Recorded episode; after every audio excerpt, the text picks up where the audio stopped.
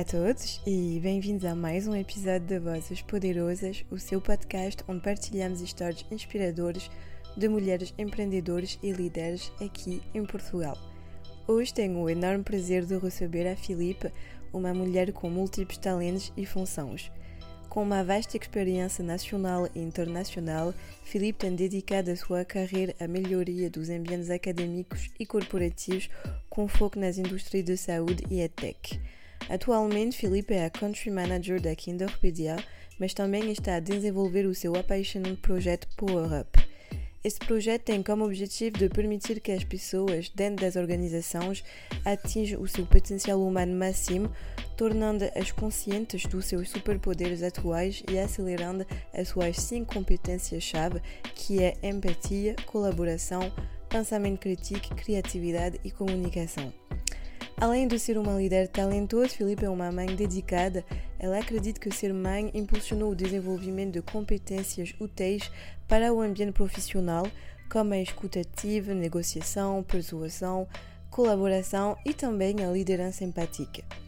Neste episódio, vamos mergulhar profundamente nos momentos-chave da sua carreira, explorar o seu equilíbrio entre a vida profissional e pessoal discutir a importância de mudar as mentalidades, especialmente no que diz respeito ao equilíbrio trabalho e vida.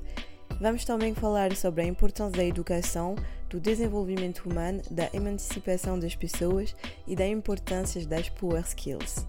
Tenho a certeza de que vão aprender muito com a Filipe, com o seu percurso inspirador e com a sua visão do mundo do trabalho e da educação. Então, sem mais demoras, vamos entrar no cerne da questão e receber Filipe no Vozes Poderosas.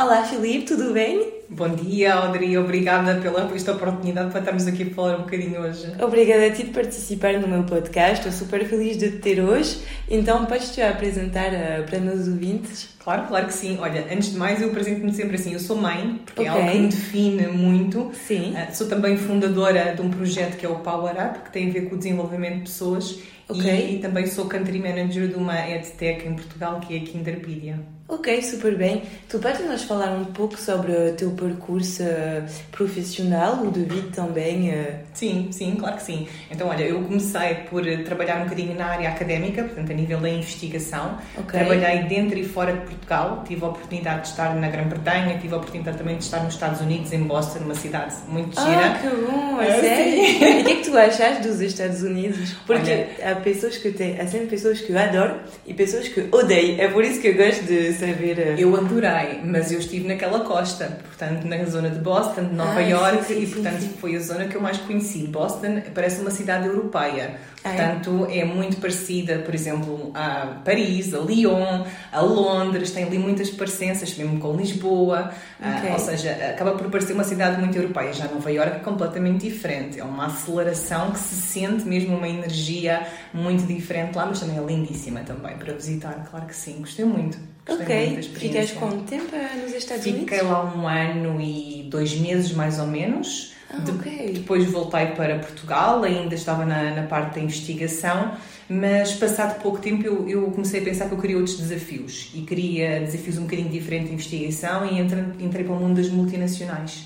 Ok, e só uma pergunta, tu estavas na investigação em qual eh, área?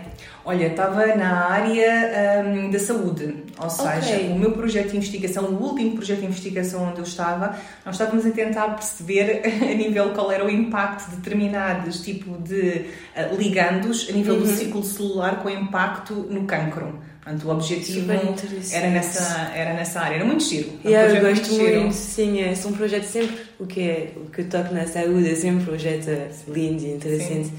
E nos Estados Unidos, tu foste investigar na Advard ou não? Porque eu sei que em Boston há muitas pessoas Sim. que vão investigar. Olha, eu trabalhei no Mass General e o Mass ah, okay. General tinha um acordo com Harvard. Ah, Sim. que bom! Portanto, eu acabei por ter algumas. Um, alguns projetos ligados a Harvard, sim. Okay. E o que é engraçado é que também do outro lado do rio tínhamos o MIT, não é? Também sim, é sim. muito carismático. Sim. E eu tinha muitos amigos que estudavam no MIT, da comunidade portuguesa e não só, portanto criou-se ali uma comunidade muito interessante. Um, e, e, pronto, era muito, muito frequente andarmos sempre ali de um lado para o outro, seja na zona mesmo central de Boston, okay. seja depois na zona de Cambridge, que era a zona onde estava o MIT e estavam yeah. outras universidades. Super interessante, ok. Então, sim, depois uh, Depois voltei para Portugal porque eu queria começar a pensar também noutras, um, noutras formas de trabalhar. Já estava há quase 5 anos em investigação, nesta ah, altura. Ok. Portanto, já tinha ali alguns anos.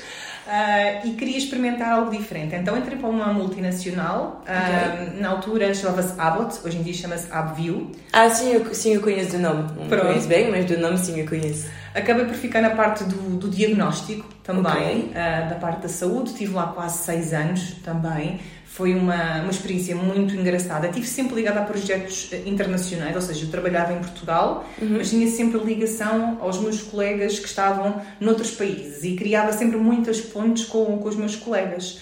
Ok. Pronto, depois eu queria um projeto também um bocadinho diferente uh, e ali naquele momento não havia essa oportunidade, então comecei à procura de outras coisas e acabei por ir para uma outra multinacional. Ok, sempre no, do, no domínio do Magic? Foi, por okay. acaso uma coincidência, mas foi. Okay. Acabou sempre por ser na área de... é verdade, é verdade. E nessa multinacional tive lá 11 anos. Foi muito okay, tempo. muito tempo. Nessa foi muito tempo. Porque também depois coincidiu com a altura em que eu fui mãe. Uh, pronto, okay. e então, uh, e quando eu fui mãe, foi aí que depois veio a grande revolução dentro de mim, como eu costumo dizer, porque parece que o ser mãe despertou uhum. um determinado tipo de valores que estavam mais adormecidos ou alguma coisa assim, ou começou-me a dar uma visão mais clara do que é que podia ser um dos meus propósitos. Uhum. E eu, apesar de estar num projeto giríssimo nessa empresa que eu adorava e tudo, okay. eu comecei a sentir-me cada vez mais desligada desse mesmo projeto. Sim, porque já não correspondi perfeitamente ao que é que tu querias e teus valores Sim. que mudaram. Exatamente, okay. exatamente. E depois também a questão do equilíbrio uh, com a vida pessoal estava a ficar muito difícil, porque ao mesmo tempo uh, estávamos a entrar numa, numa zona de uma carreira internacional onde era, onde era pronto, pedido que nós estivéssemos muito tempo fora e, e, e era complicado. Era complicado. A minha filha era muito pequenina, uh, era, era de facto complicado. Então eu comecei a questionar porque é que eu estava a sentir aquela perda de propósito de estar ali quando eu era tão apaixonada por aquele tipo de projetos. Yeah. E, e, assim, por muitas conversas que depois eu tenho tido com a empresa, acabámos por nunca chegar de facto a um entendimento e eu acabei por, por sair e procurar outras coisas. E foi engraçado que nesse ponto eu tive a oportunidade de ir para outras empresas da área da saúde, mas eu já não quis. Ok. Eu senti que o que meu ciclo. Já não era mais tua coisa. Sim, eu senti que okay. o meu ciclo ali eh, tinha Já. ficado. Okay. Nasci bastantes anos, quase 16 anos nesta yeah, área. muito tempo. Muito tempo, muito tempo. Então, olha, eh, fiz formações de marketing naquela altura, dei formações de marketing, aliás, fiz muitos planos de negócio para muitas pessoas e, entretanto, eu estava num grupo de networking, que é o BNI. Okay. Ah, mas tu sabes que é engraçado que tu me dizes porque foi terça fiz uma reunião com o grupo do BNI para conhecer e ver uh, se era bem para desenvolver uh, minha rede para a empresa e tudo. Sim. É super engraçado. Sim. O BNI é uma rede gigante. É uma yeah, rede é gigante. A nível mundial, cá em Portugal também é uma rede gigante.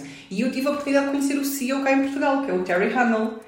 Ok, Eu adoro o Terry. O Terry é assim, é 5 estrelas, é um empreendedor nato, é 5 estrelas, é assim uma pessoa fantástica mesmo. E o Terry trouxe uma oportunidade da Kinderpedia. Foi muito engraçado. Okay. Numa conversa, depois eu estive lá durante um ano e picos no BNI, hoje em dia já não estou no BNI, mas mantenho sempre os contactos com, com as pessoas. Acho claro, que a rede de networking é fundamental. Sim. E o Terry deu-me esta oportunidade. E, e, então conheci o CEO da Kinderpedia e, e, e, os outros fundadores também da Kinderpedia e começámos ali num, numa colaboração.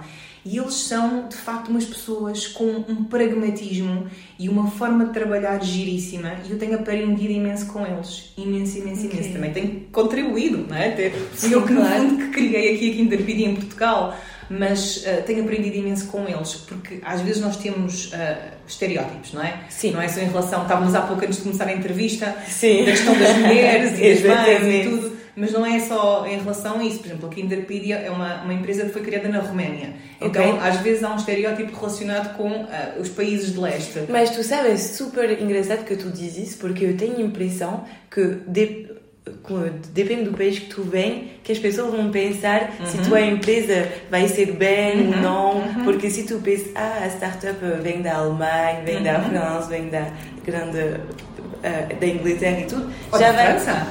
Yeah, mas já vais pensar, ah, isso vai ser uma boa empresa, tem um bom uhum. futuro, vai desenvolver bem, mas quando vem de até Portugal, Espanha, Itália e países de, deste, já tu és mais. Eh, Sim. Yeah, não, não és tão. Uh, tão bem visto, tão, Exatamente. não se sentem tão seguros. Mas olha, mas por exemplo, em relação a, a próprio Portugal, Portugal tem produzido empresas muito interessantes. Claro! Mas depois acabam por sair de Portugal por outras é questões. Isso o problema, é isso o problema. Eles não, eles não têm essa coisa de ficar no país, mas eu acho que de, agora estão a desenvolver muito mais que ah. antes. Eu, eu, sinto a diferença de quando eu estava aqui em Erasmus e que não havia muito essa coisa de empreendedorismo, não se sentia muito, mas agora estou a ver que eles estão a desenvolver, que seja com Startup Lisboa, Está. com Startup de Portugal, Está. eles estão mesmo a desenvolver essa coisa, até de trazer empresas estrangeiras aqui e de guardar as empresas cá. Eu acho que mais está a avançar, mais eles estão nesse caminho de, de querer isso.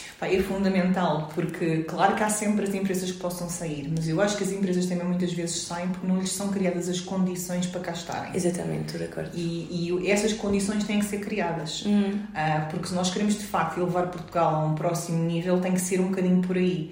E eu acho que esse foi o, o caminho que outros países fizeram se tu fores ver, por exemplo, lá está os países de leste, eu, eu, gosto muito de ver, às vezes, ver comentários políticos na, na, na televisão e vê-se okay. que há alguns, há um comentador em particular que eu sigo, uh, e, e, aqui há umas semanas ele apresentava alguns dados que os países de leste, do ponto de vista económico, já ultrapassaram Portugal.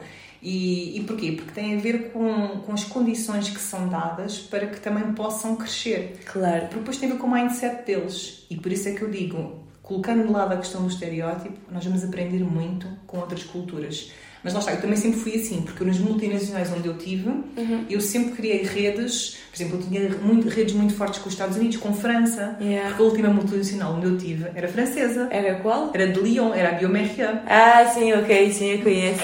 Eu adoro Lyon, Lyon é uma cidade linda. Sim, eu já fui umas vezes, mas não é a minha cidade favorita da França. Eu gosto muito, por acaso, mas talvez tenha sido porque eu tinha aquela ligação yes. emocional à empresa e tudo mais mas acho que é uma cidade muito, muito bonita. Uh, e, e, eu acho que pronto, tem um bocadinho a ver com isso, ou seja, temos de deixar os estereótipos de lado, seja Sim, em relação claro. à parte geográfica, seja em relação à questão de género, seja em relação ao que seja, e olhar para uh, as pessoas, olhar para, para o que nós temos à nossa frente de uma forma uh, mais sem tantos filtros, claro, é? e claro. ver o potencial que existe de facto ali. Yeah, estou totalmente de acordo, mas isso é complicado, isso é um trabalho mesmo do dia a dia e de também educar as pessoas, porque, uhum. mas é verdade que sair deste estereotipo, ui, isso é, é super complicado. E até eu, quando trabalhava na minha, na, nas empresas na França, também é, há tanta coisa que seria bem de mudar. Tu sabes, por exemplo, essa coisa de trabalhar dos 9 às 6. E então, é estereotipo, porque na França, quando depois houve o Covid, na França somos pessoas muito presencial, que temos ligações super importantes com os nossos colegas.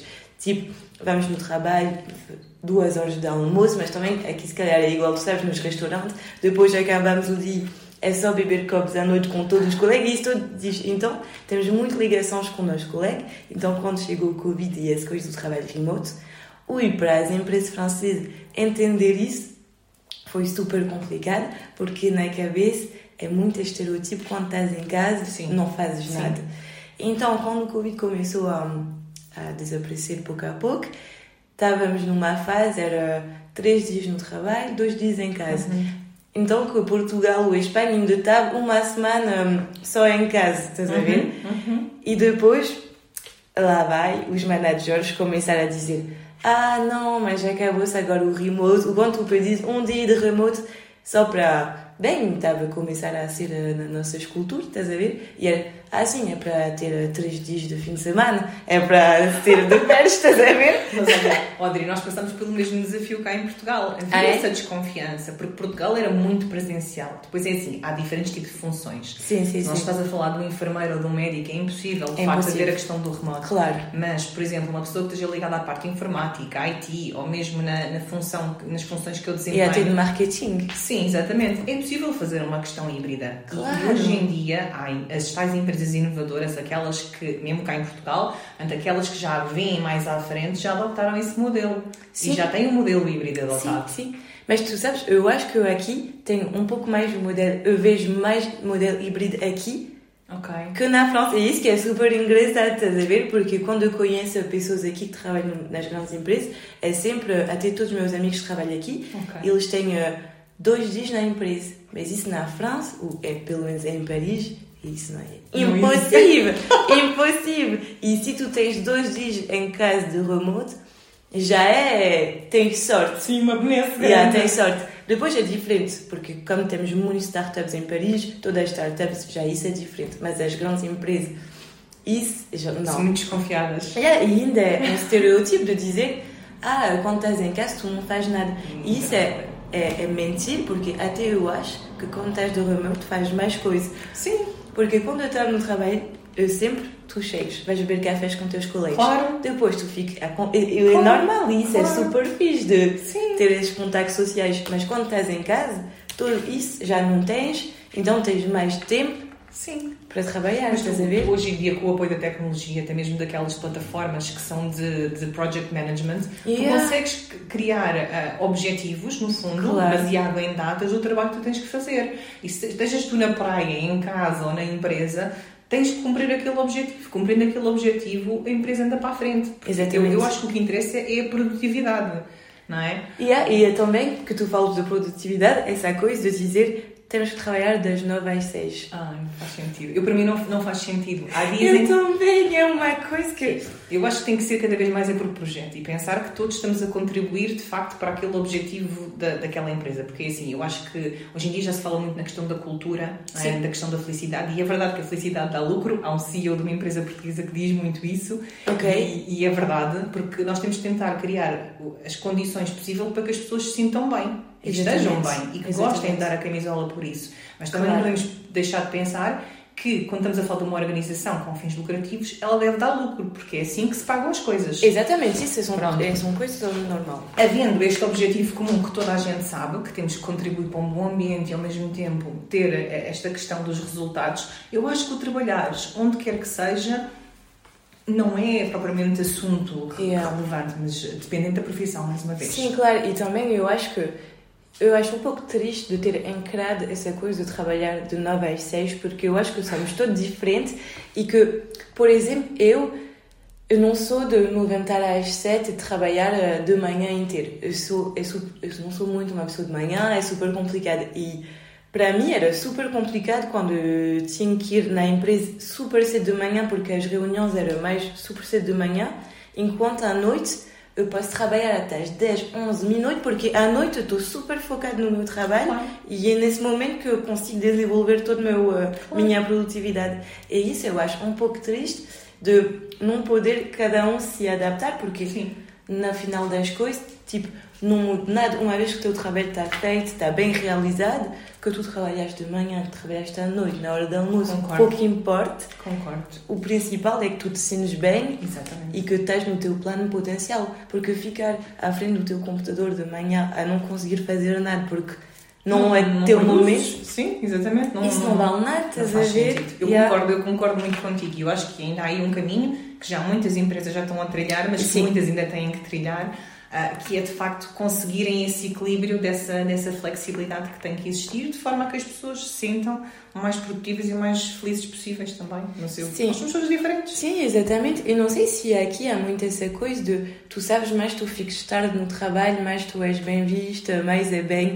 É porque eu sei que isso é uma coisa que eu sofri muito quando eu era mais jovem a começar a trabalhar, porque tem muitas essas coisas que mais tu fiz ficas tarde, mas os managers estão de tipo, ele está a trabalhar bem e tudo. Mas o problema é que às vezes eu não tinha nada a fazer, porque eu já tinha acabado todo o meu trabalho, eu estava só aqui a tentar passar o tempo só para se mostrar. Isso, eu sei que nos países do norte, porque eu já quando eu fui uh, na Holanda e tudo, eles têm uma mentalidade totalmente diferente. Se tu fiques muito tarde, é tu que tu não és bem porque tu Exatamente. não és produtiva. Não és organizada, não és produtiva, é completamente. É uma questão de mindset é que eu acho que temos que também trabalhar. É culturas. É Mas é verdade, eu acho que é um bocadinho, se calhar, mais a cultura latina que tem que dar esta volta, não é? que tem que mudar um bocadinho, tem que aprender a confiar mais também. Sim, acho sim, que é um estou de acordo.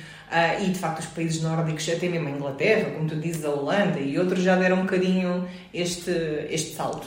Eh, Sim, e também nos, nos países latinos temos muito essa coisa de, dos managers que com, têm mais idade que tu, tem, tu sabes, é uma hierarquia que é tão encrada, tipo, tu nunca vais ver como nos Estados Unidos uma pessoa de 25 anos que é super, porque ela arrasa e que ela é muito bem no seu trabalho que vai ficar já uh, top manager de uma grande empresa. Tipo, aqui tens muito essa hierarquia, tens coisa a provar, tens experiência Já. a demonstrar. Verdade, sabes que hoje em dia, essa é uma questão que muitas organizações também estão a passar, e não é só em Portugal, é no mundo hum. todo, é a questão do choque intergeracional. Sim. Hoje em dia tens muitas gerações dentro de uma empresa. Exatamente. E é muito importante perceber como é que tu vais alinhar Uh, uh, os desejos, os valores, a forma de trabalhar de todas estas gerações. Uhum. Porque o não resolveres estes pequenos uh, atritos ou conflitos pode levar a uma quebra de produtividade. Exatamente. Portanto, essa é uma das coisas também que é, que é muito importante. E também, tu sabes que hoje as empresas têm um grande problema de retenção de talentos. Eles não muito. conseguem, a nova geração, eles não conseguem os guardar. Eles têm esse grande problema de retenção de talento. Tens que um bocadinho o que é que as pessoas também querem perceber como é que se pode chegar a um tipo de equilíbrio, porque também não é dar, dar, dar, dar, mas Sim. Eh, chegar ali a algum tipo de equilíbrio, mas de facto as novas gerações têm comportamentos completamente diferentes. Sim, porque eles estão, para já, eles têm muito mas não têm problema de mudar de trabalho, de empresa, isso não, é uma não. coisa que eles não têm. Também eles querem um equilíbrio uh, profissional pessoal que muito importante e que para ele é uma questão que eles não vão pôr a vida pessoal de lado para o trabalho Verdade. e que eu acho bem, também, também é importante. Acho. E então as empresas têm mesmo que se reinventar, estás a ver? Há algumas que já estão nesse caminho, mas sim, é Exatamente. é muito, muito importante, Audrey, acho que é muito importante yeah. perceber isso tudo, arranjar esses equilíbrios, perceber como é yeah. que... E depois, ao mesmo tempo, também aceitar que estamos a criar boas condições e que se calhar vamos manter aqui as pessoas durante mais algum tempo do que seria esperado, mas que poderá haver um momento em que a pessoa invariavelmente vai sair. Yeah. E está tudo bem, não é? Claro. Um dia a pessoa pode voltar ou não, não é? Mas, mas também aceitar isso dessa forma, eu acho que, que é importante. Eu acho que hoje em dia já nem eu vejo isso, portanto acredito que as gerações mais novas também já não vejam, já não há empregos para a vida. Não, é? não. E portanto. Mas antigamente era muito essas coisas de começar um emprego, um emprego e fazer todos os steps na empresa e passar a vida na empresa, é verdade? Olha que os meus pais sofreram um grande choque cada vez que eu mudava de, de, de trabalho, mas hoje eu vou pai no meu sexto ou sétimo projeto profissional. E mas eu... isso é bem, porque claro. é assim que tu aprendes, que tu desenvolves. Mas eu também, meus pais, que ainda por cima nem são muito velhos, mas meus pais passaram quase a vida toda na mesma empresa e quando eu, uh, bem, eu trabalho numa empresa, depois eu deixo para mudar de país, para abrir uma empresa, eles estão do tipo, o que é que ela está a fazer? Mas eu acho que isso acaba por ser normal nas gerações mais, mais antigas do que haver um bocadinho de reserva em relação a isso. Mas é, eles, eles sofreram, no meu caso, sofreram um choque nas duas primeiras transições. Depois, e depois já, já ficaram habituado. Ela safa-se, ela está tudo bem, não há problema. Nós estamos cá para ela, obviamente, mas ela safa-se. E então, pronto, acabaram de deixar assumiram, foi aquela claro. coisa de não vale a pena tentar yeah, outra forma. Pronto, porque... ela, ela continua. Exatamente, é isso mesmo. E o que é que te fez mudar de passar uh, desse uh, era super médico a passar uh, na educação? É isso? Sim, foi uma transição grande. Olha, eu eu sempre me vi como uma pessoa muito curiosa. Ok. E eu, eu, sou aquilo que, como eu dizia, sou um bichinho irrequieto. Ok. Portanto, uh, em todos os sítios onde eu passei, as pessoas para quem eu reportava, portanto, os meus managers, uma coisa que sempre perceberam é ela tem que estar sempre com projetos novos de X em X tempo. Porque senão Sim. ela não se aguenta muito tempo aqui. E ela contribui para estes projetos de uma forma muito rica e muito interessante. E então eu sempre fui tendo essas oportunidades. Isso, isso ao longo de todas as. Porque tinha, tinha diretores gerais que me conheciam muito bem a, esse ponto e me deram essas oportunidades e estou muito grata por isso. Okay. Mas quando eu mudei da parte da saúde para, para a educação, aquilo não foi um processo de um dia para o outro. Ou seja, eu ainda estive ali dois, três anos na última, multinacional onde eu trabalhei, em que eu estava a tentar descobrir e sentir o que é que me estava a levar uh, para um caminho diferente. Porque eu não conseguia uh, racionalizar, eu, eu, sentia. Eu sentia que o meu caminho ali já não era por ali, era por uhum. outro lado. E sentia que algo na educação puxava muito por mim, mas não okay. percebia o quê ainda. Yeah. Portanto, isto foi um caminho que eu fui fazendo caminhando. Fui mesmo fazendo okay. caminhando. A saída da parte da saúde para depois começar a fazer outras coisas, e tive outras coisas no intermédio antes também de encontrar a Interpid e de criar o Power Up, não é? que foi quando fiz os planos de negócio e também quando dei formações na área de marketing. Aqui, mais uma vez, foi um grande apoio familiar que eu tive. Ou seja, o meu marido uhum. via-me que eu não estava feliz. E passado algum tempo de ele ver que eu não estava feliz e não estava mesmo feliz, ele disse-me: Filipa, se tu não estás feliz, tenta um caminho diferente. Isso é bem de ter esse apoio de pessoa que sabes te dizer: Olha, eu vou estar aqui para te apoiar e faz o teu caminho. Sim. Isso eu acho Sim. muito bom porque não temos toda essa, essa sorte de, de ter pessoa que vai te seguir para te apoiar, porque fazer as coisas sozinho e ver sozinho que não é nosso caminho é super complicado, tu vês? Por isso é que tens uma rede de apoio muito importante. Exatamente. Seja o teu marido, seja a tua família, teus seja amigos. os teus amigos. Yeah. É muito importante ter essa rede de apoio. Claro. Porque há momentos em que nós temos de tomar decisões que são muito difíceis de tomar. Sim. E, e sentimos muito sozinhos ao tomar essa decisão. Se nós sentimos yeah. que há alguém ali que nos segura, ok, eu vou abaixo na água, ok, mas eu tenho esta pessoa que chega lá e que puxa por mim, que me ajuda a vir ao de cima, Sim. então está tudo bem, eu yeah. vou arriscar. Totalmente de acordo contigo. Pronto. E eu acho que também tem muito a ver também com a nossa educação, se calhar, aquele medo que nós temos de falhar, o medo que nós temos de dar o salto e de, e, e de arriscar. Não é? Mas é também porque quando tu fazes. Uh, eu, meu medo também, quando me arrisquei, é que tu tens tuas economias, tu metes todo esse dinheiro lá dentro e depois, se dá, é a melhor coisa que vai acontecer, mas também é muito esse risco de, se não dá, eu perdi. Bom, também é a vida, mas tu perdes isso e depois tens que começar tudo outra vez porque tu depois tu ficas sem nada, sem salário e isso também é uma realidade, temos é. que viver. Se podíamos fazer todos os nossos projetos... Tens contas para pagar, no fundo tens responsabilidades É isso que eu queria dizer, é, é isso. Há um momento eh, temos que continuar a nossa vida, temos que pagar o nosso apartamento, claro temos sim. que viver claro que e o coisa é que quando tu crias uma empresa não é assim início, que tu vais começar a sim. poder viver com isso. É Por isso, isso também é uma realidade e um medo que. É... E eu senti isso, eu quando saí desta segunda multinacional, quando uhum. eu saí depois, eu tive imensas colegas minhas que me felicitaram epá, foste tão corajosa, eu não sei yeah. mais o quê. E eu gostava já de ter dado esse. Eu pensava assim para mim, pois eu, eu percebo, não foi uma decisão fácil. Pois não, pois não. E durante muito tempo eu estive ali muito receosa yeah. e, e, mesmo depois a pensar, mas será que eu fiz bem, será que eu não fiz? Mas eu pensei, não, bola para a frente, vamos embora, vamos seguir em frente e para a frente é que é caminho.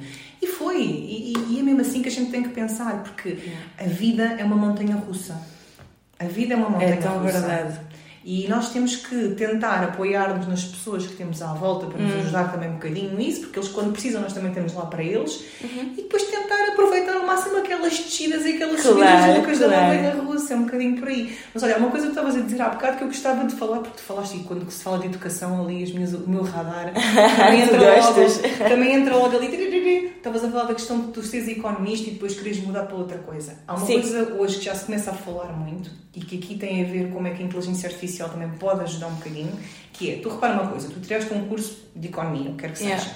mas nesse curso tu adquiriste determinado tipo de competências. Uhum. Porquê é que essas competências tu tens enquanto economista não te podem ser útil para outra profissão? Podem. Sim, claro. E muitas vezes existe um, um match de 50%, 70%, o que quer que seja, de competências que te permite fazer tantas outras profissões. Yeah. E eu acho que é uma nova forma como nós temos que começar a olhar para as coisas. Ou seja, não é porque tu estás no meu caso, imagina, não é porque eu tirei uma licenciatura na área da biologia que eu depois não podia ir parar ao marketing como fui parar ao marketing e depois acabei de fazer uma pós-graduação. Estou de acordo contigo, porque eu também eu fiz uma licenciatura em finanças, depois eu fiz um mestrado de marketing, por isso, nada, já para começar não havia nada a ver.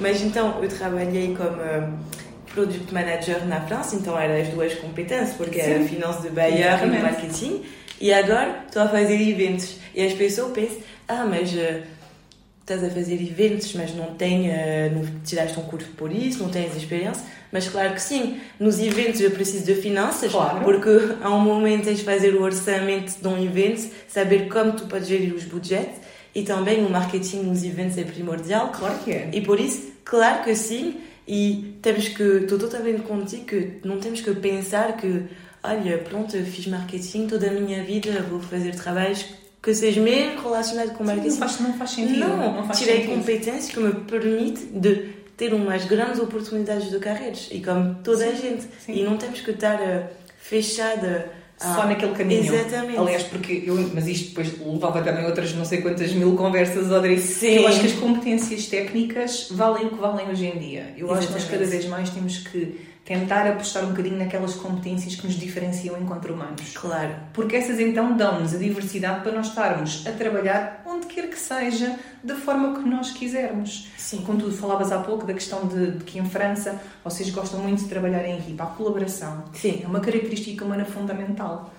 Não é? Yeah, é isso que eu tento promover cada dia na empresa de eventos, porque eu acho que os eventos, que seja team building, seminários, tudo isso, fazemos muito, muito na França. Tipo, é super importante porque eu também acho que trabalhar junto é assim que vamos avançar muito mais rápido e também é essa coisa que quando tu te das super bem com teus colegas, que tens confiança neles, tu vais do trabalho de manhã, estás feliz. Sim. E então tu vais estar muito mais produtivo porque estás feliz e também isso permite de trocar um pouco essa coisa de retenção de talento que é problemático, porque afinal, quando tu te sentes bem numa empresa, tu te sentes bem com teus colegas, já não queres ir e podes olvidar uns problemas porque isso estás bem. Sim, sim, é verdade. E, e começas a, a, perspectivar os problemas ou os desafios de outra forma, e começas a pensar, isto vai-se resolver porque Exatamente. eu acabo por estar bem aqui. Portanto, a, a, possibilidade dessa pessoa sair acaba por ser cada vez sempre menor. Portanto, a claro. criação desse tipo de cultura de facto faz sentido. É. Faz muito sentido, é verdade.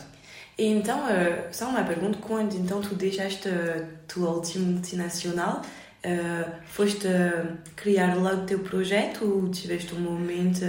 Tive um momento que tive a perceber o que é que eu queria fazer. Ok. Tive porque eu, eu ainda não conseguia perceber, então fui fazendo outras coisas, porque lá está, temos que pagar Claro. as contas e, portanto, Exatamente. era o que eu estava a contar há pouco, que eu dei umas formações em Sim, marketing, sim, sim. fiz um planos, planos de negócio.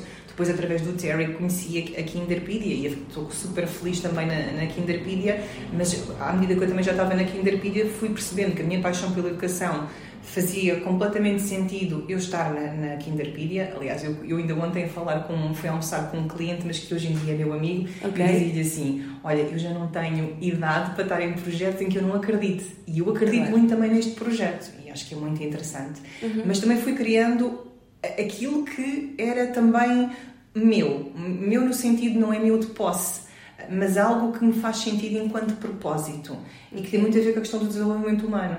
Ou seja, com as tais eh, competências, nós estávamos a falar não tanto das técnicas, mas, mas as outras. Sim. Portanto, eu fui tomando aquele tempo para, no fundo, ah, não sei, in- incubar qualquer coisa, Yeah. estava ali a tentar perceber o, para que caminho é que eu queria ir, até que de facto comecei a ter vários insights, vários ahás, e fui então seguindo o, o caminho da- dessa forma. Ok, então qual é o teu projeto atual? uh?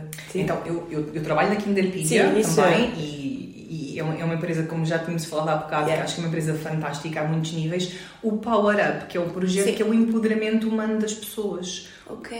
O, que é que nós fomos aqui desenvolvendo? E através de muita pesquisa que eu também fui, fui vendo. Ahm, quando se fala antigamente, falava-se das soft skills. Sim, Eu pessoalmente vou-te dizer, acho que foi um erro de marketing brutal chamar aquele tipo de skills soft skills. soft skills, yeah, Porque elas tudo de a soft contigo. não têm Nada. nada. yeah. É muito mais fácil nós aprendermos, por exemplo, a programar, ou como tu estavas a dizer, a fazer um website, a criar, a fazer um bom CEO, porque implica só tentativa e erro, tentativa e erro, não é? A, parte da- das, das power skills, das human skills, não é? São, o, tu conseguires trabalhar em equipa eh, significa que tu tens que confiar na outra pessoa. Para confiar na outra pessoa, tu tens de estar disponível também para ouvir. Como é? Começamos a entrar no campo da empatia. Também tens que ter a capacidade de ouvir as ideias do do outro, incluir as ideias. Tens de ter a capacidade de pensar que tem que haver um objetivo comum na organização onde tu estás e não, não apenas agenda pessoal, não é? Claro. Depois tens que pensar o quê? Ahm, a nível de, de, desafios, portanto, aqui estamos a falar da colaboração e da empatia, que são, para mim são bases, não é? Isso, eu gosto que tu dizes porque eu também eu acho que a colaboração é mesmo uma base. É muito, muito importante, mas tu só colaboras quando de facto confias. Sim. E, portanto, é, é uma, é uma característica é muito humana. É verdade. Portanto, temos, Sim. Que, temos que começar um bocadinho por aí, temos que sentir que podemos confiar nas pessoas, uh, nas pessoas não é? Uh, e depois, quando nós colaboramos bem com alguém, portanto, porque já confiamos e tudo mais, Sim. temos maior capacidade de comunicar corretamente o que queremos. Mesmo. Temos maior capacidade de ouvirmos o que a outra pessoa também tem a dizer. Com o trabalho colaborativo somos muito mais criativos também. Muito mais. E trazemos inovação. Não é? é e vemos os desafios de outra maneira. Claro. Estavas a falar também há pouco, quando a pessoa hum. também, também se sente bem depois no local de trabalho, acaba por olhar para um elefante e pensar: não, eu vou cortar este elefante às costas, salve seja. Exatamente, é? exatamente. E vou pensar: eu vou resolver este hoje, este amanhã, este amanhã, ou de mais tarde ou mais hum. cedo. E o que é que acontece? Ah, resolvi o elefante. E se calhar não resolvo sozinho, se calhar resolvo com a minha equipa, com a ajuda das minhas pessoas. Não é? Yeah. E, e, são estas características que eu acho que em algum momento nós começamos a perdê-las. Yeah, isso é verdade, estou mesmo de acordo contigo, porque também eu acho que o Covid traz um pouco também esse lado super individual, porque ficamos em casa um pouco sozinhos, a fazer nossas coisas e perdemos muito essa maneira de trabalhar juntos e também é um dos únicos problemas do trabalho remoto é que perdemos isso enquanto há tantas agora aplicações que podemos mesmo de remote Sim. aprender Sim. isso mas e há um, uma educação a fazer, eu acho, Sim. às empresas e aos colaboradores para que eles aprendam a, a pôr isso em, em primeiro ponto, a ver a colaboração Sim. e que até que seja remoto, eu não acho que dá para fazer, faz, dá yeah, para fazer as coisas. Com tudo o que existe hoje. Sim.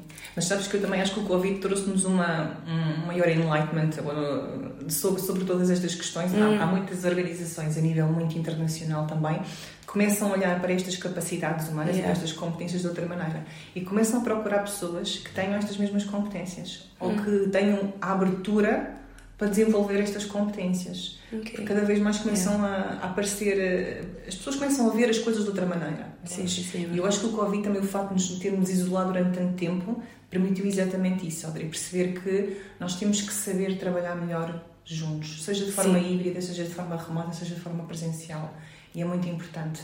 Uh, eu, há, há, muitos anos atrás, uhum. a falar com, com. Olha, foi quando comecei a dar as minhas formações de marketing na altura, uh, com numa empresa em que estava lá um psicólogo, ele dizia assim: o século XX foi muito uh, ligado àquela questão de que o ser humano se queria diferenciar. Uh, do, do animal. Nós não podemos esquecer que nós somos mamíferos, não é? Yeah, somos é animais. E então houve muito essa questão, e agora andamos muito aflitos a tentar diferenciarmos das máquinas. Sim, é verdade, é e, verdade. E eu acho que nós temos aqui abraçar o nosso lado humano, hum. chamemos de animal ou não, o nosso lado humano, desenvolver isso porque, e abraçar também o lado da tecnologia. Porque as duas coisas em conjunto são maravilhosas. Exatamente.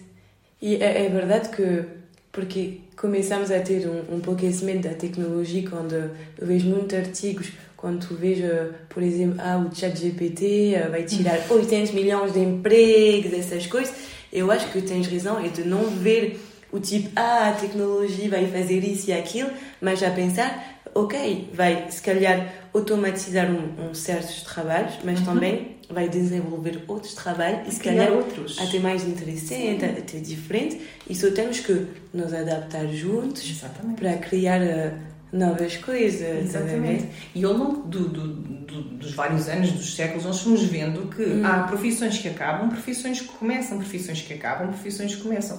Olha, por exemplo, estavas a falar do chat GPT. Eu uso quase todos os dias. Eu uso todos os dias. Pronto, todos eu, os dias. Mas o que é que eu faço com aquilo que depois ele me dá de respostas? Utilizo o pensamento crítico. Exatamente. Para analisar a informação que me é dada. Claro. Vou sempre verificar a fonte e tudo mais. Mas se isto me poupa tempo, para mim imenso tempo. Sinceramente, eu graças ao ChatGPT, eu posso fazer muito mais coisas. Uhum. Por exemplo, ele me ajuda muito porque eu tento uh, de fazer um post LinkedIn por dia na, na carga a empresa de eventos, porque eu quero muito desenvolver um, uma marca de eventos. Porque eu acho que nos eventos tem pouca.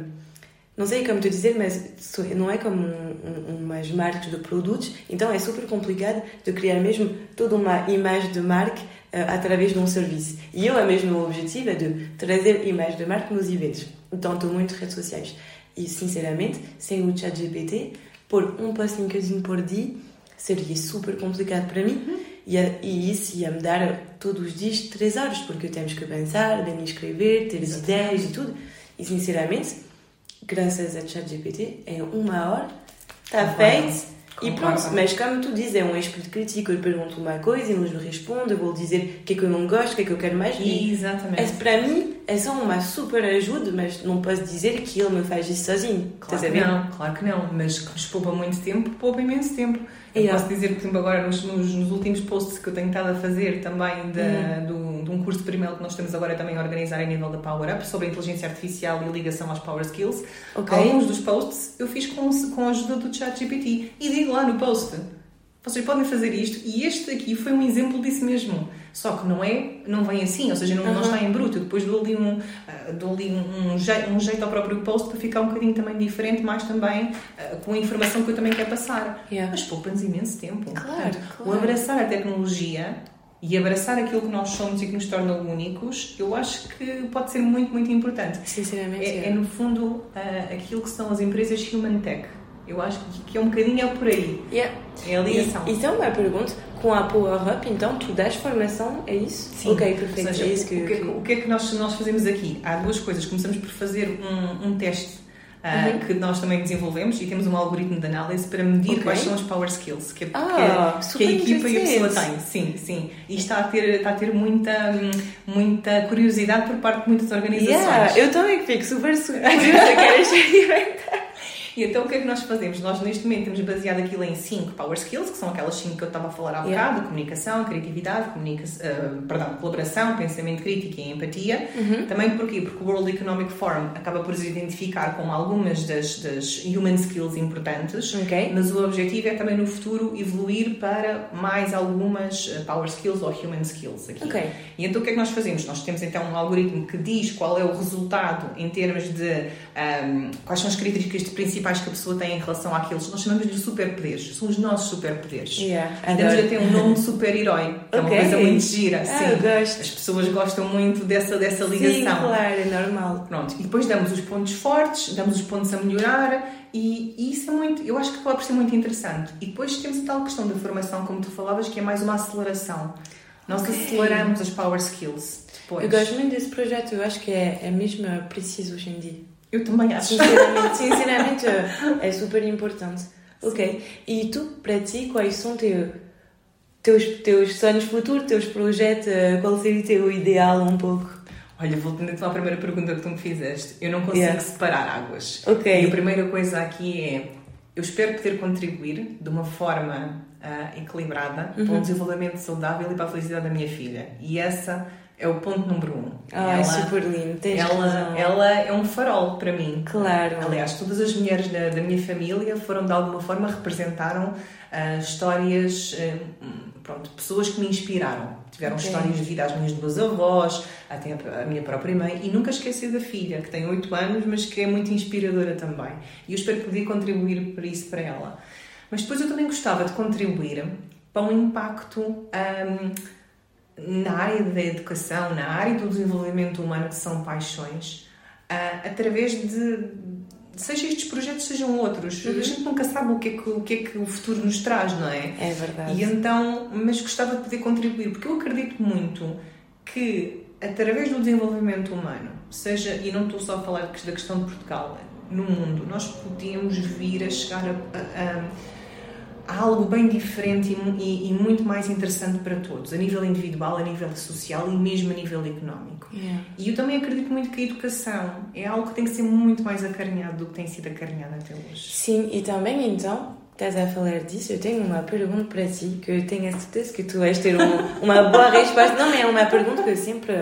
O que é que tu achas que tu sabes em Portugal há muito esse problema que todos os melhores talentos vão-se embora. Uhum e o que, que é que tu achas disso e como é que, não sei, eh, fazer que a educação e o governo para mudar essa coisa? Porque eu, sinceramente, é uma coisa que eu acho super triste, porque afinal os outros países vão super aproveitar uh, desse claro porque a educação aqui nas universidades acho que é um nível super grande.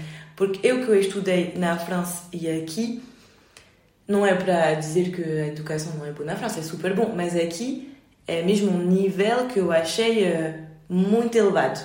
Muito elevado, que seja os exames, tudo achei muito elevado. E não sei, estás a ver? Acho isso um pouco triste também eu sei que para os talentos é triste deixar Portugal porque é uma qualidade de vida tão bom que depois eles não encontram outro país. É. É verdade. Mas tu vês? Eu acho que há uma, há uma, transformação muito profunda que tem que ser dada. Um, e eu acho que pode ser isso que às vezes pode ajudar algumas pessoas a perceber isto é uma transformação tão profunda, como é que eu faço? Hum. Eu acho que mais uma vez é olhar para o elefante Yeah. E acordar as fatias. Ok, nós temos um plano estratégico e vamos começar por aqui. E vamos ter que ter métricas para ir vendo como é que as coisas vão evoluindo. Sem nunca esquecer que em todos os processos estão pessoas envolvidas. E, portanto, temos que olhar sempre com um grande carinho e não como números. Yeah. A propósito dessa questão da, da mudança da visão, que eu acho que Portugal fez uma visão diferente. Apareceu hoje nas redes sociais, ou, uhum. ou o que é que foi, que o Tim Vieira vai se candidatar à presidência da República em 2026. Ah, é? Porque ele diz que Portugal precisa de uma visão completamente diferente e eu concordo com ele. E eu acho que há muita gente também que vai concordar com ele. Sim. Okay? Um, eu acho que é preciso ter uma visão e depois ter a capacidade de implementar essa visão. Claro. É muito, muito importante. E, e é preciso dar essa volta. Porquê? Se nós queremos um mundo mais inclusivo para as mães, para as mulheres, queremos um mundo onde se desenvolva mais o lado humano, que se abraça a tecnologia de uma forma muito equilibrada e tudo mais, nós temos que que desenvolver isto de outra forma. Exatamente. E temos que ter a coragem de dar esses passos. Claro, claro. Mesmo que seja passinho a passinho, yeah. mas temos que ter a coragem de dar esses passos e começar. Acho que é muito importante. É, estou totalmente de acordo contigo. E uh, quais são as tuas inspirações na tua vida? Olha, já falámos um bocadinho, yeah, não é? As mulheres da minha vida, da, da minha família, yeah. incluindo a minha filha, são de facto uma inspiração. Sabes que eu sempre tive uma grande dificuldade em encontrar aquilo que se chama os role models. Ah, porque sim, sim. eu encontra, eu olhava para as pessoas e pensava, hum, gosto deste lado, mas depois não gosto tanto desta perspectiva ou qualquer coisa. Portanto, ah, isso estou de acordo contigo. Pronto. Yeah. Então eu fui encontrando diferentes role models uh, que em determinadas áreas, uh, por exemplo, me vão inspirando. Olha, o Tim, o Tim é uma pessoa que, do ponto de vista da paixão que ele tem pela educação uh, e da forma como ele criou a Brave Generation Academy acho que é extremamente inspirador yeah. e o facto de ele agora estar a dar este passo em frente porque quer mesmo contribuir para uma visão diferente para este país eu acho que é só de admirar a, a, a, aquela pessoa mas depois também há uma outra pessoa e aqui uma mulher okay. que eu não conheço muito bem mas okay. que eu adoro a forma como ela faz as coisas também na educação é uma coincidência ou não, não sei uh -huh. que é a Selmira Macedo ela okay. tem um projeto muito giro uh, na parte da EQI, um, e,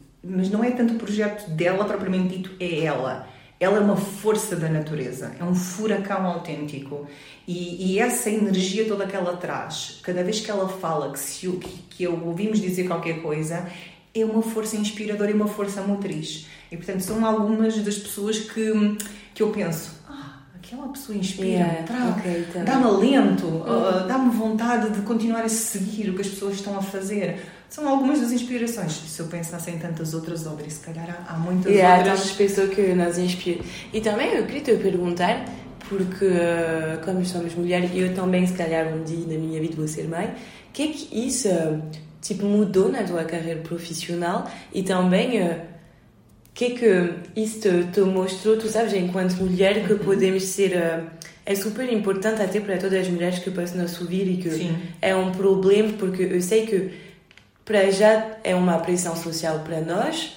Tu sabes que quando tu chega aos 30, para já, até se tu não quiseres, nem podes ter filhos, porque as pessoas não sabem, tens muito essa pressão social. E depois, se é uma coisa que queremos muito, mas que também queremos muito desenvolver na nossa carreira, o que é normal, porque somos mulher, mãe e profissional. E somos. E tu, que é que, tipo, um pouco, qual é o teu retorno de experiência em vez disso? Olha, eu posso falar um bocadinho do, do que eu fiz. Claro. Depois isto serve a outras pessoas ou não, Exatamente. Hum, acaba por não ser. Eu fui mãe tarde, eu fui mãe aos 38 anos. Ok. Mas não foi só por questões de carreira, foi porque aconteceu assim. Sim, é isso que... Vista, do ponto de vista pessoal, acabou por acontecer Exatamente. assim, não é?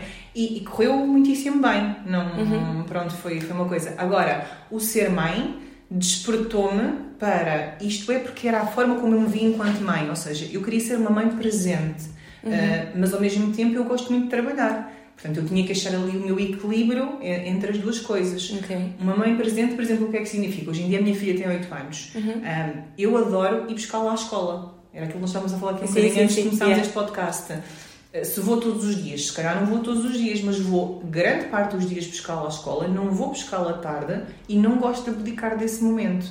Porque é um momento em que eu vou buscá-la, em que ela me recebe com um abraço e com um carinho tão grande, é. e que naquele momento, mentalmente, eu estou lá para ela ok? Claro. Mas depois também há outros momentos em que nós às vezes temos que dar um bocadinho mais do ponto de vista profissional e isso está tudo bem também, uhum. não há problema nenhum e temos de ter aquela rede de apoio. Por exemplo, como eu te estava a contar também, a minha filha hoje está um bocadinho assim constipada e está em casa. Yeah. O meu marido e os meus pais estão a dar este apoio para eu hoje poder estar aqui contigo e está claro. tudo bem, porque eu queria muito estar aqui contigo. Uhum. E ela não está assim também tão mal, que yeah. pronto, não é? Pronto. Mas essa rede de apoio também é importante, ou seja, tu perceberes quais são os teus limites Sim. e não abdicares desses teus limites. Às vezes o dizer um não é muito importante. É. Muito importante e foi uma coisa que eu aprendi tarde na vida, mas ainda bem que aprendi. um, a viveres cada momento com uma felicidade gigante, porque a felicidade é isso mesmo, é feita dos momentos. Sim. E teres uma rede de apoio. É, isso é importante. E, e não ter medo de dar os passos, seja a idade que, que nós tivermos. Porque quando eu saí da, da, daquela segunda multinacional, eu tinha 41, 42, à volta disso, tinha 41, 42. Uhum. Era mãe, era casada, tinha contas para pagar, tinha essas coisas todas. Mas de facto eu não era feliz. E, e não era aquela felicidade de. Ah, não. Hum. Eu não me sentia bem já a fazer aquelas coisas. E portanto nós temos que pensar e nós também temos que ir atrás um bocadinho dos nossos sonhos. Arranjar alguma maneira de Exatamente, e, e, também é, é bem de, de ter esse coragem também de, de dizer bem eu vou atrás dos meus sonhos e pouco importa a minha idade, porque há muita pessoa também que tu sabes, eles têm 35 anos e eles dizem bem, temos, já tenho a vida tudo feito, já não tenho 20 anos para andar assim, estás a ver? Mas que é que isso importa? Que Nada. até seja às 50, às 60, se tens um projeto lindo, se tens teu sonho, é super importante de, de poder ir claro atrás, estás a ver? Porque nós também vamos também dar aí um exemplo para os nossos filhos. Exatamente. Isso é muito importante. Para nós também, mas para os nossos filhos também. É, porque depois eles vão se dizer a minha mãe, o meu pai conseguiu fazer isso, foi atrás do seu sonho, eu também uh, não tenho medo de arriscar. Exatamente. O risco controlado. É sempre importante pensar que tem que ser um risco claro, controlado. Claro. Mas é importante arriscar. É importante. Eu acho que isso é, é uma característica também humana muito bonita e que nós temos que trabalhar um bocadinho nela. Sim, mas também é porque tu tens. É como também as pessoas a teu redor. Se tu estás, infelizmente, às vezes tens sorte e tens apoio, tens pessoas também que são empreendedoras e que gostam de puxar, mas também tu sabes, tens pessoas a teu redor que pode ser muito um pouco sem risco, ter super medo do risco e de estar. Por exemplo, eu... faz-me rir porque a minha avó, que ela é muito... Ela é muito de nada arriscar na vida. Também, pronto, seja se calhar para a história dela, tu sabes, ah, fui embora de Portugal para a coisa da ditadura, chegar na França, tive que criar todo, trabalhar a vida toda e não ter nenhuma oportunidade, claro. Mas quando eu falei, bem, eu vou deixar eh, meu emprego, ah, me foi uma coisa, nem imagino, estás a ver? É, ah, mas porque faz isso? Até pode dizer, não dormi da noite a pensar nisso, tu sabes? É super complicado. Mas, mas isso é normalíssimo, isso é normalíssimo, yeah. porque repara, Audrey, a outra geração que teve outras experiências de vida e acima de tudo essa preocupação é amor. Exatamente. Essa preocupação é só amor. Yeah. Só que eles não sabem como expressar o amor de outra forma. Eu yeah. também posso dizer que hoje em dia tenho uma rede maior à minha volta uh, até mesmo pessoas na área, na área do empreendedorismo e da educação, o que seja, mas eu quando comecei não tinha. E o meu próprio marido que me disse se não, se não estás feliz, tenta outra coisa, é uma pessoa também conservadora nestas coisas é? dos saltos. É, mas ele viu. E aí ele, ele conseguiu feliz, passar. Ele conseguiu passar isso e foi super importante. Claro, porque super senão se calhar tu não tinhas essa força Exatamente. de avançar nisso. Isso é super lindo. Então, se tu tinhas uns conselhos a dar uh, teus conselhos próprios a dar a mulheres que yeah, quer, têm um pouco esse medo, querem empreender e não sabes bem, ou se calhar até não sabe qual carreira fazer na vida e tudo, qual seria um pouco o teu conselho? Olha, o que é que eu posso dar como conselho? Um, acima de tudo é ter a sua rede de apoio, isso é o mais importante de tudo. Okay. Uh, porque lá está, nós temos os nossos altos e baixos, se tivermos uma rede de apoio que nos ajuda, temos meio caminho feito. E depois é, é, tentar, às vezes, desacelerar um bocadinho. Nós vivemos numa, numa velocidade gigante constantemente hum. e perceber o que é que chama por nós e ir experimentando claro. o que é que nós também queremos fazer. Um, e não tem mal nenhum em arriscar, porque se arriscamos uma vez e pode não correr bem, a seguir arrisca-se outra vez e vai correr melhor, certamente. Portanto, é, é, um, é um bocadinho também por aí. E não há idades. Hum. Porque se nós também estamos numa aprendizagem ao longo da vida, não há idades para, para fazermos riscos controlados, lá está, mas um, encontrar novos caminhos e tudo mais. E temos que, hoje em dia, num mundo que está tão global, temos que pensar, nós estamos cá em Portugal, ok, se não encontramos esta solução cá em Portugal, podemos trabalhar de via remota para outras empresas cá noutros países, vamos atrás disso, pronto, claro, também, claro. seja o que for. Eu acho que acaba por ser um bocadinho por aí. E pensar, nós não somos perfeitas, não temos que ser perfeitas nós somos mulheres, somos muitas vezes mães e temos que aceitar isso mesmo uh, para nós. E o caminho faz-se caminhando, um dia de cada vez com calma. Yeah, isso é verdade. Um dia de cada vez com calma. Gosto muito dos teus conselhos. E também, uh, o que é que tu achas do, do feminismo aqui em Portugal? É de puxar as mulheres, uh, tu sabes, a ter esse, também esse lugar no, no mundo dos negócios? Porque eu acho que na vida cotidiana não é mais um problema se calhar mais coisa, mas também num, mas no mundo do negócio é, é mais complicado de se identificar porque eu acho que há, ainda há pouca comunicação sobre isso, ainda há pouco mulheres que estão mesmo em frente do palco. E tu, o que é que tu. Olha, eu acho que Portugal é um país a duas velocidades. Nós temos duas realidades muito distintas, hum. mesmo do ponto de vista social. Temos uma realidade onde ainda temos um longo caminho das mulheres fazerem, temos outra realidade onde de facto esse caminho já foi feito. Yeah. Do ponto de vista empresarial, concordo completamente contigo. Ainda há um bom caminho a fazer-se, mas já começam a haver já, algumas organizações sim. onde isto acontece. O que eu acho que é importante é as oportunidades que são dadas às mulheres. É, é muito importante que as mulheres não sejam homens e que sejam mulheres e que Exatamente. sejam mães. Claro. Porque a riqueza e a diversidade que existe num ecossistema de uma organização com homens e mulheres a trabalharem em conjunto é gigante. É. E é por serem pessoas diferentes. Claro. Portanto, se nós formos iguais a todos os outros e se formos, por exemplo, uh, só robozinhos que ali estamos a fazer tudo igual, não há riqueza nenhuma no ecossistema da organização. Yeah. A riqueza vem da, diversidade, da diferença. Yeah, e eu acho que temos tantas personalidades diferentes e uh, maneiras de trabalhar e de pensar diferentes uhum.